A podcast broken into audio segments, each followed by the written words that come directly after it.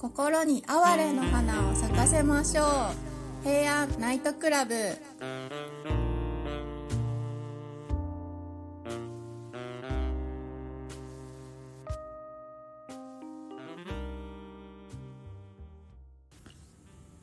はい回りました、はい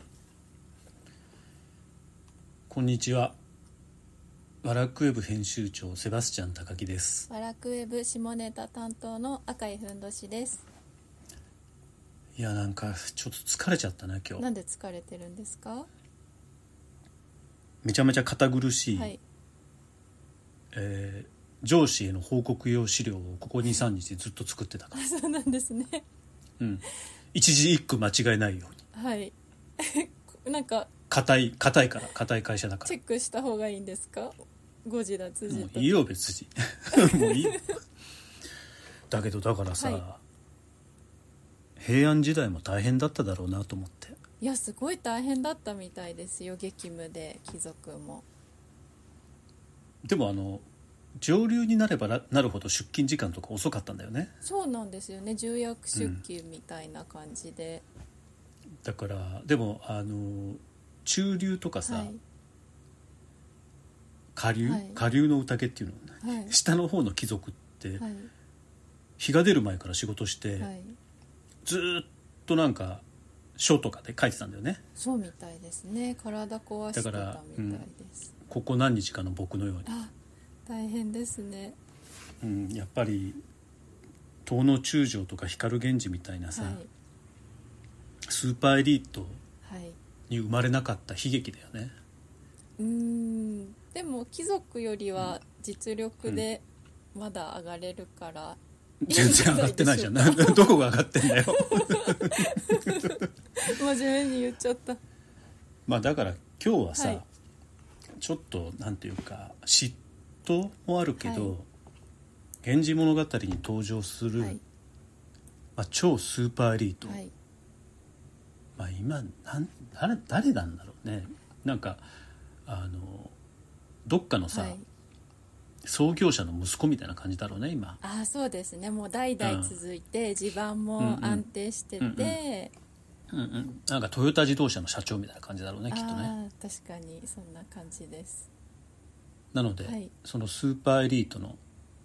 党の中将はいに迫ろうと実像にはいあれ党の中将ってさ、はい出てるのドラマ今回もあいいね光源氏くんですか、うんうんすごい句出てます人気キャラですあのいいね光源氏君でも党の中将って金髪あそれが黒髪なんですよあ黒髪か、はなんか党の中将って言ったらやっぱりさ、はい金髪じゃないとねそうですね朝木夢見氏の、朝木夢虫、はい大和脇先生の名作、はい光源氏より5歳年上そうですね意外と年上なんですよね仲良さそうにしててそうだよねだからうんちょっとさ、最初光源氏のこと下に見てたでしょなんかああーの、ん雨夜の品定めの時とかさ、うんうんうんうんそれがだんだんこうさ地位が追いつかれてさ、はい、追い抜かれると余裕がなくなってくるんだよねああそうですねなんかやたらこう光源氏に張り合ったりしてはいさ、そうえ子供十数人もいるの子供めちゃくちゃ多いんですよ党の中将はそうなんだ、でしかも最終的には太政大臣太政大臣って今で言ったら官房長官みたいな感じいやいや総理大臣あじゃな総い理大臣か、うん、そっかそうじゃないだってあの政権の最高責任者でしょ、はい太政大臣って、はいだけどさライバルの光源氏はささらにその上行っちゃったんだよねうん準太政天皇って、はい天皇じゃないけど、天皇と同じぐらいの位だよっうん、ていうくらいでしなょんかそんなすごい名誉職ですよね、名誉職ってこんな名誉職っていうか職って、はいこのこの人だけでしょうん歴史上まあ歴史上じゃないか物語じゃないからすごいですねでも東の中将って意外と義理堅かったりするじゃんはいあの物語の、まあ、最初の方とは言えないんだけど、まあ、ハイライトの一つだよね光源氏がさ、はいなんかおぼろ月夜とちょめちょめしてるのをさ右大臣だっけはい右大臣に見つかってさ、はいで大スキャンダルだっただろうねきっと。いやもう私がちょっとした女房だったら、うんもうん、ういすっごい言いふらして、や言いふらしキいャよーって感ねじですねいやこれもうよくてもさおぼろ月夜ってそう考えると強くないうんだって光源氏とちょめちょめしてる時、はいまあ、病気でちょっとあの自分の実家に帰ってて、はいその自分の実家で毎日のように光源氏とちょめちょめしてたんだよはね、いでそこを自分の父親に見つかって、うんまあ大騒動になったわけじゃないですか、はいでそれをきっかけに身の危険を感じた光源氏は、自ら住まい流されるんだけれども、はいおぼろ月夜はその後も帝の秘書として出世はいしてたんだよねそうなんですずっとはい、いやなんかおぼろ月夜強い好き、私も好きですなんか図太くてこういう女性が増えるじゃあ図太いけどさ、なんかこう今の日本の女性のさ、はいまあ、そういう言い方していいのかわからないんだけど、うん政治家の方とかうんを見ていると、うんあの女性らしらしさっていう部分をちょっと捨てたのかなくしてしまってる感じがしてあー確かになんか男性化してるうんうんうんで男性社会に入ってしまっていて、うんこれって日本社会の悲劇だと思うんですけれあどあもなるほどでもおぼろ月夜って自分らしさをキープしたまま、はいその後も強く生きていく、はいでそれが許された社会っていうのは平安の社会だったと思うんですけれどもそうですねだからそういう意味じゃ今の日本の方がさ、はい全く SDGs じゃないよね。そうですねこんなうん無理して持続させるみたいな、そうそうそう平安の方がよっぽど自然ですよそうですね自然だしあの恋のあり方も多様だしさ、はいだからまあそれはいいとして、はい、とにかく光源氏があのピンチにうん、なって住まい流されて、はいでその時って光源氏って当時の役職全て投げ打ってんだよねそうですね無職ってことですよね、そうそう無職無職 無職 の 光で源氏がそうしかもあの当時一番の権力者に目つけられてたから、はい誰も住まにお見舞いに来なかったんうだよね、ん、かわいそでその時唯一お見舞いに行ったのう、うが、ん、この金髪の貴公子、うん東の中将だったとそうなんです、いやなんかうんだから意外とそういう義理がたい部分もあるし、うんでしかも若い頃は、はい、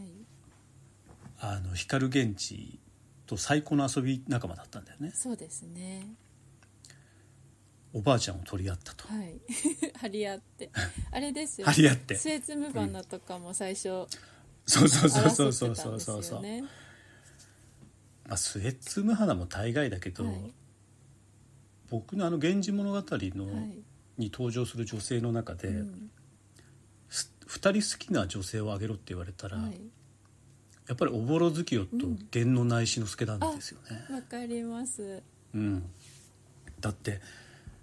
まあなんか毎回のように言ってるけど源の内志之助って567そ歳うですねで561歳の女性を当時のスーパーエリートである光源氏と東の中将が取り合うんでしょそうなんですよしかも若いですもんねその時は17歳と18歳、あ17歳と22歳か5歳年上だとそうです大体そのぐらいでしたいやすごくないえだってだからすごいです、うんそういう意味でもなんかちょっと最近さ、あの政治家の方でさ、はい40歳年下の女性はといどうのこうのみたいな話がありましたけど、はいそれってあんまり多様な恋愛観じゃなくて、えむしろこの源の内志之助とーはい光源氏と遠野中将の関係の方うがん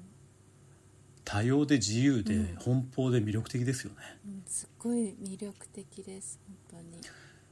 だって、まあ平まあ、この時代の平安王朝のまあナンバーワンとナンバーツー男性ですよね、間違いなく、うんもうあの全く火の打ちどころがない男性2人をと多分ほぼ同時に関係があったってことでしょそうですねいやすごいうん、でそういう世界っていいですよねやっぱりなんかうん、いいです高木さんもそういう世界を望んでますでかも僕望んでるけど僕より40歳年上だともう91歳になっちゃうからねな心配になっちゃいますお互い死んじゃったりとかそうそうそうそうちょっと心配だよねそうですねさすがうに、んまあでも、え赤井さんはどっちがいいの光源氏と遠野中将とそれがあの「源氏物語」好きの人に聞くのうんうんはかなり、うんなんか、うんそのカレー味のうんことんうんこ味のカレーを食べるって聞いてるレベル にうーんってなるあーどっちもなんか現代の目から見るとちょっとあんまり理想の男性とは言い難いよねうんまあそっか確かにえだからうんこ味のカレーかカレー味のうんこ味 そって言っうそうてんじゃな今いとのっさに思いつ いた悩むえそれが全然あったそれは全然違うよもうちょっといいもの2つにし私ないもと言いななんかがらさ気づきましたすいません、なんかよくわかんないけどサファイアサファイアかルビーか悩みますよねみそたういでなすさ すいませんなんかうんことか言いうん本当だよとケケリーかパーキンか悩みますよねぐらいに言わないと 頼むよた例えが悪すぎすいてません本当に、そんでその話に合わせようとしたからもうなんか、はいあーやっぱ話って合わせちゃいけないんだねすい ませつんでいつい合わせしちゃたう無理に同調圧力がにかかって無理になんかなんかお下品な方に寄っていただいて、まあ僕は男ああそこに出てる男ではね、ん誰が好きかなえー誰だろう誰誰だろうえまた男で魅力的な人誰もいなくない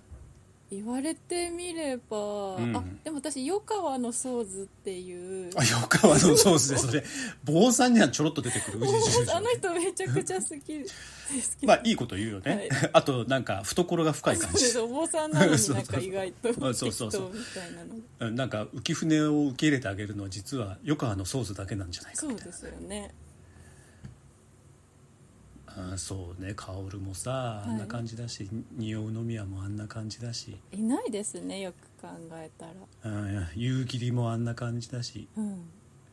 ただ一番嫌なのはヒゲ黒だね僕はああちょっと私も無理ですねなんかあのどっかの大学のラグビー部で グミーブ高木さんの大嫌 いなそうそうそうそうそうそうあの三島由紀夫がね当時全教頭のあの東大生に近代ゴリラって言われてたけど、は平安ゴリラだよね平安ゴヒリゲラ黒の大 将確かにナイスネーミングですね高 木さそんうそうそうそう、うん、体多分ムキムキの、でもスーパーエリートうなんうんわうけでんさ、それであの玉かずらを半ば無理やりはい自分のものにしてありますよね、あれはちょっとなんかややり口がしかもさ当時さ、はいい、た妻とさ別れてるでしょそれであそうなんで分かれてますどんなんやねんって走行の妻を捨ててね若い女性に走るっうんていうのは別に悪いことじゃないと個人的には思ってるんですけれどもあそうなんですか でもやり方がちょっと汚いよねなんかあの、うちうちの妻はもう病がちだからなんか実家に帰らせてみたいな話だったんじゃない確かそうなんですよその病気になったのも多分、うんそいつのせいなのでそうそうそうそうそうそうそうそう調子そういいですよねうんだから冷え黒の大将球団運動っていうのを開かないといけないねあもう開きたいですすごいうん嫌です全女性の敵だねあれはえだって浮気しに行く洋服にうんうん匂いつけるのを妻にやらせたりとか、妻のカ目ーッのペだね前本で当カーッペうんいやーいやー不潔不潔 高木さんはそんなことないんですねあ僕はもうね、うんあのきちんと締めてますよあそうなんですかそういう意味じゃ、うんへえあのそういうなんかねせこいことしないもあすごい正々堂々んともう正々堂々ですよへえ なんか相手がもう相手が誰だろうがきちんとえー、なんか面白いエピソードないんですかうんいいあなんかい痛い目痛いエピソードしかあないそうからなんですねもうもう女性はもうこりごりです あくりがりなんですか そんなこと言わずになんか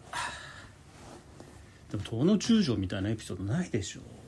遠野中将もでもかわいそうですよねだって年上だって高田15か16ぐらい上の人としかさ、はいお付き合いしたことないしさそうなんですかえそうじゃないかな多分えー、いつえいつぐらーういんですか、とね25歳ぐらいかなはいあそうかよ相手の人が、うん、前言ってたし40相手の方が40歳ぐらいだったからさ、うん、でしたよえでも男と女の年の差なんて付き合ってると分かんなくなるよね赤井さんはそういうのないのあんまり年の差の恋ってー、年の差はでも16ぐらい違ったこと、うんえ上ですね私から見 て赤井さんが何歳の時ずっ と10代の時かな中うええ10代の時に30半ばと半ばまで行ってなかったいやでもあ成人は中いやなんかそれ言っていいのかわかんないことになってきたから二十歳の時かもしれ ないえじゃあちょっとお茶を濁したとして、はいへえでもあんまり感じなかったでしょだんだん年の差ってあさそうですね確か言われてみれば全然、うん向こうは気にしますけどねなんかそうなんだ、うんそっか赤井さんもいろんな経験があるんだなあ結構ほじくるとなんかうんうん言えないこといっぱいあります、あったはいあいいじゃんいいじゃんじゃあ平安ね至上主義を標榜す る我々我々としてはねそうですねあの女性の魅力っていうのは付き合った男の数に比例するあそうなんですかっていうふうにそうなんかさ最近の人ってさ、はいなんか低粛さとかばっかり求めるじえーちょっと嫌です私それゃん、うん、僕もそれすごい嫌で、はいでなんか処女性とかさ、うんなんでさあの男性はさ、はい経験人数を誇れるのにさ、はい女性は経験人数を誇れないのそうですよねうんそれってすごく僕はそれこそ不平等だと思ううん思います反 SDGs だと思うそれ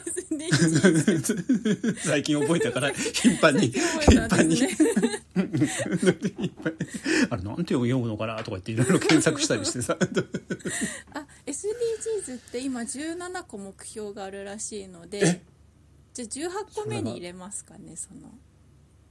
えでもそれってでもなんか人の多様性みたいなのも入入ってたでしょあそうです入ってます確か、うん、だからそのそこに入ってるんでなするよほどなるほど、んでそういうのなんじゃない本当の意味での男性と女性のさ、うん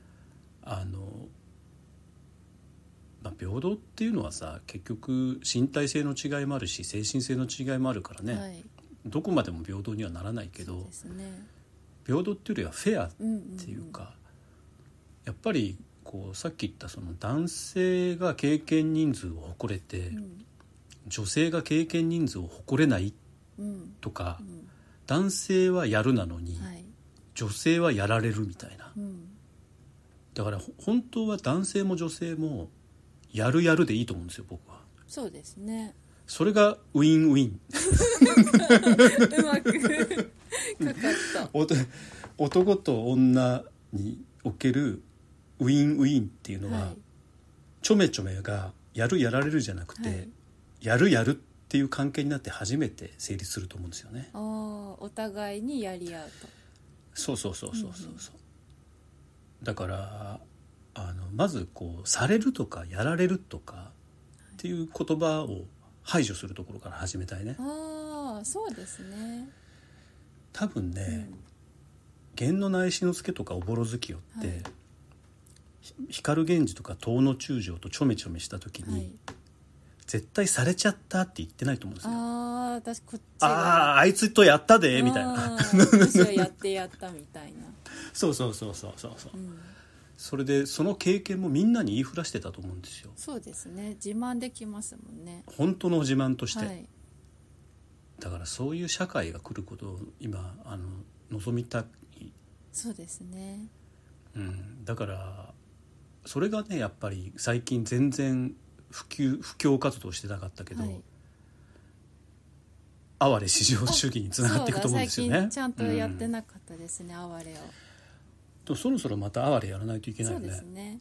うん、だから次回は哀れを考え直すっていうこ哀とれを考を、え直すうん、やりたいね誰かを例にとってわかりましただからさ、は結局ひげ黒の大将とはいって哀れじゃないんですよいうんそっかそこがなんかもやっとするとこなんですねノット哀れなんですよなんかこうう、んあの行動ってうんあああれじゃないんですよ全然確かにあああありたくないなんですよ そっかなるほど面白いだからそれが全ての判断基準だと思うのうね、んそっかだから今って、うんその恋愛は正しいとはいなぜなぜなら不倫じゃないからあそれは正しくないあはいなぜなら不倫だうから、んあるいは二股だうから、んね、それはなんか某局のアナウンサーの恋愛であるとか あるいは、えー、と東出何がちさんと かはいあるいはアンジャッシュの渡部さんとかあもうだんだん全部言うスタイルに なったねえだって全部いやいや本当の話なんだって はいでそれが、えっと不倫か不倫じゃないかうん二股か二股じゃないかによって、はいい、いか悪いかいっていうふうになってますあけど。ー本来はそうじゃなくて、はい果たしてそれは哀れなのかいっていうふうに尋ねられるべきちょっと僕は今から「週刊文春」に突然してきますよちょっと、はい行ってきてくださいうん、それっ変なて人哀れじゃないよねみたいなそう「そうあそうれそ なうのそかうい」とか言って急に そうそうそう君その記事哀れなのかいみたいなって考える時にだからおぼろ月夜とひげ黒の大将の関係は、はいやっぱり哀れじゃないと思うんですようん、頭かずらとあ玉数だごめんごめん、うんでだからそう思うとね女三宮と柏木もそんなに哀れじゃなくないうんなんかそこに愛はあるのかっていうそうなのあああれじゃなくて、ただこうなんか肉体の男の片思いうんに端を発した肉体的交渉うがん催した結果であって、うんうんうんその心の交わりである哀れっていうのはそこに介在してないんですよね。確かにうん、だから光源氏と紫の上も「哀れ」ってうん言えるシーンって実は紫の上が死ぬシーンだけのような気がしてああそうかもしれないです全部あとは一方的、そうどっちかの一方的なはいものであって、うん全然こうなんか混じり合いがないんですよね。うんでも光源氏と六条の宮安どころのうん、別れのシーンはまあ非常に哀れですよねそう。ですねうん、だから「源氏物語」において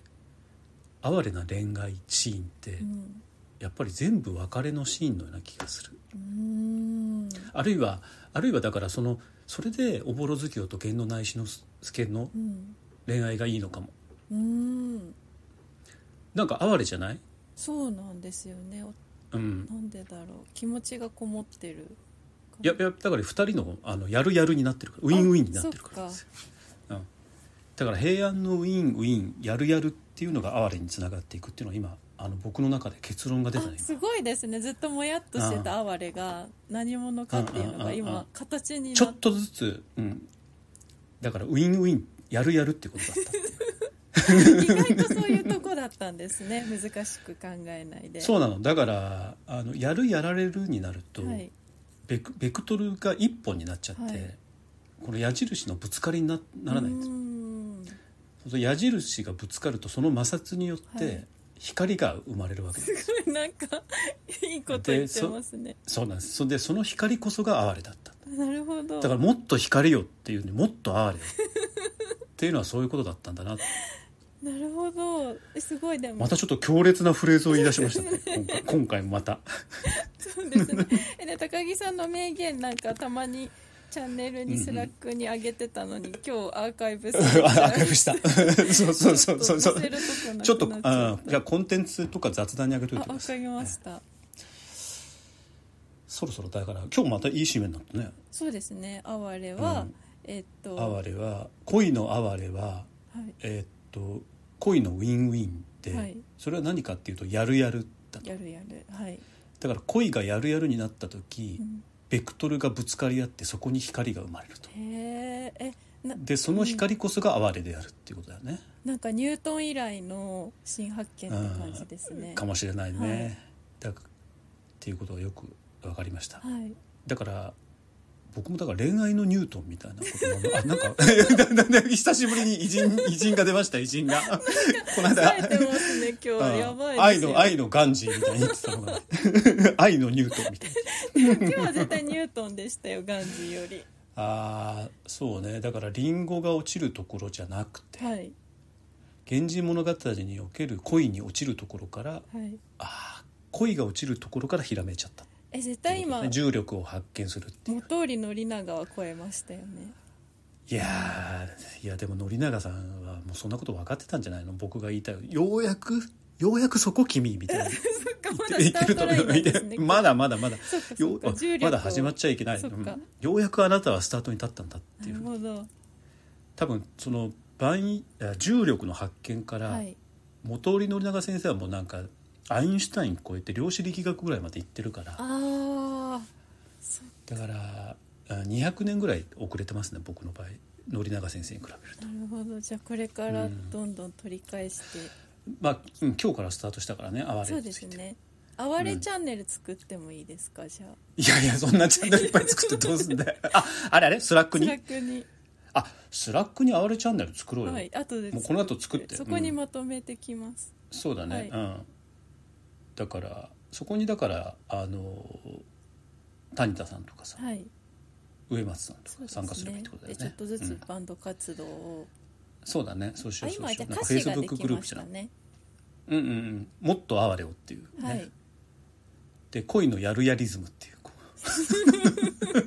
うんなんか言ってることはすごいけどちゃんと今なんかうそうそうそう理そ論うがだから恋のウィンウィンはやる やるはやるとやるがぶつかり合ってそこに光が生まれるんだよねみたいなちょっとラップみたいなフリーダンジョンみた いに確かにだって恋のやるやるウィンウィンみたいにだちゃんちゃんとこう韻踏んでる確ねかに韻踏み出したなんかいろいろ使えそうでいいもっあ監視にも使なえりるます使かえねる、うん、もっと光あれ哀れみた いにさおすげえ韻踏みまくってるなんか今日教祖みたいに冴えてま今す日終わったからさあのレポートあがあそうか急に脳が、もう急にもうこっちモードになってきましたじゃあ「哀れチャンネル」作ってそうですねはい、じゃあそんなことではいお相手は突如あるんだよこうやって、だってもうどうも時間がないから さ、はいはい、お相手はワラクウェブ編集長セバスチャン高木とバラクウェブ下ネタ担当の赤井ふんどしでした